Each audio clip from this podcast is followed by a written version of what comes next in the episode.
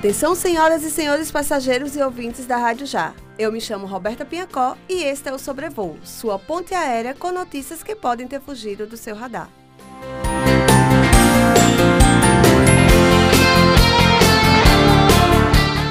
Compadre Washington é internado após passar mal em cima do trio elétrico. O cantor baiano Compadre Washington, da banda El Chan, passou mal durante o show em cima do trio elétrico na noite desta segunda-feira, 26. O grupo era uma das atrações do Arrastão dos Ambulantes, realizado na cidade de São Sebastião do Passé, na região metropolitana de Salvador. Por meio de nota publicada nas redes sociais do artista, a assessora informou que ele sentiu um desconforto na região abdominal e foi encaminhado para o Hospital Municipal Albino Leitão. Posteriormente, Compadre Osto foi transferido para o Hospital Mater Dei, em Salvador, que está internado e vai ser submetido a uma bateria de exames.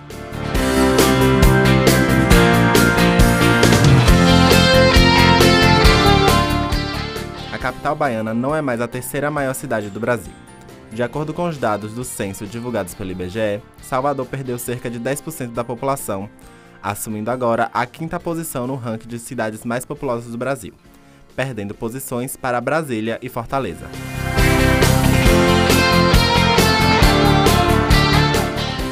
Na véspera dos festejos juninos, na última quinta-feira, dia 22, a Cinépolis, empresa que administra o cinema do Shopping Bela Vista, em Salvador, anunciou o encerramento das atividades do espaço.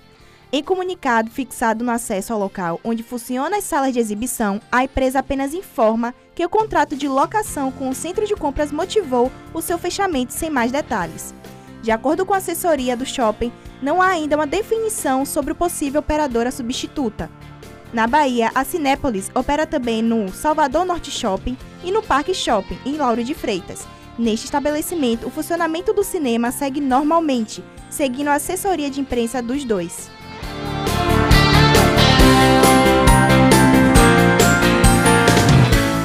Sobrevoando Recife, a Secretaria dos Direitos Humanos da cidade está realizando diversas ações em homenagem ao mês do orgulho LGBT.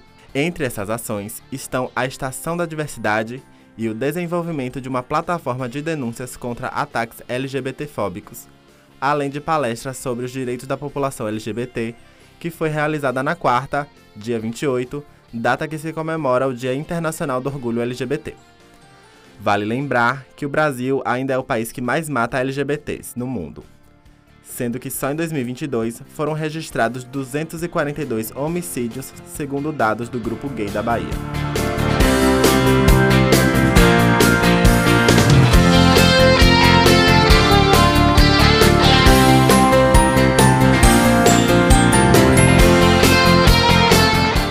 Agora, eu, na minha função de capitã desse avião, vou aterrissar o nosso voo e chamar a torre de controle para uma dica cultural. Olá, senhoras e senhores passageiros. Meu nome é Paloma Matos e eu estou aqui para dar uma dica cultural para o seu final de semana. A Prefeitura de Salvador divulgou no Diário Oficial do município desta segunda-feira, dia 26, a programação do Bicentenário da Independência do Brasil na Bahia, que será no próximo domingo, dia 2. As comemorações acontecem nessa quinta 29 e seguem até o dia 5, terça-feira, de forma gratuita. O decreto estabelece que todas as vias públicas fazem parte do trajeto, desde o Largo da Lapinha até a ladeira da Água Brusca, que deverão ser liberadas para a festa a partir das 14 horas. No dia 1 de julho ocorrerá a celebração Tedel, na Catedral Basílica de Salvador, no Pelourinho, às 9 horas. Já das 14 às 21, terá a cerimônia cívica da chegada do fogo simbólico, no Largo de Pirajá, já no dia 3, terá a realização dos shows musicais, no Largo do Campo Grande. E no dia 5 de julho, das 17 às 21 horas, ocorrerá a Operação Volta dos Caboclos, no trajeto entre o Largo do Campo Grande e o Pavilhão da Lapinha.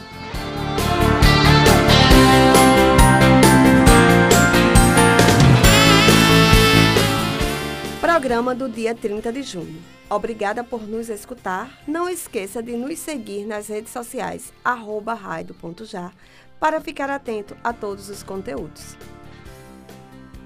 Este programa usou notícias do Ibaía, Metrópole e G1, com a apresentação de Roberta Pinhacó, Evelyn Teixeira e Eber Araújo. E edição e produção de Eber Araújo e supervisão de Leonardo Bião. Participação especial de Paloma Matos. Nosso voo já vai aterrissar.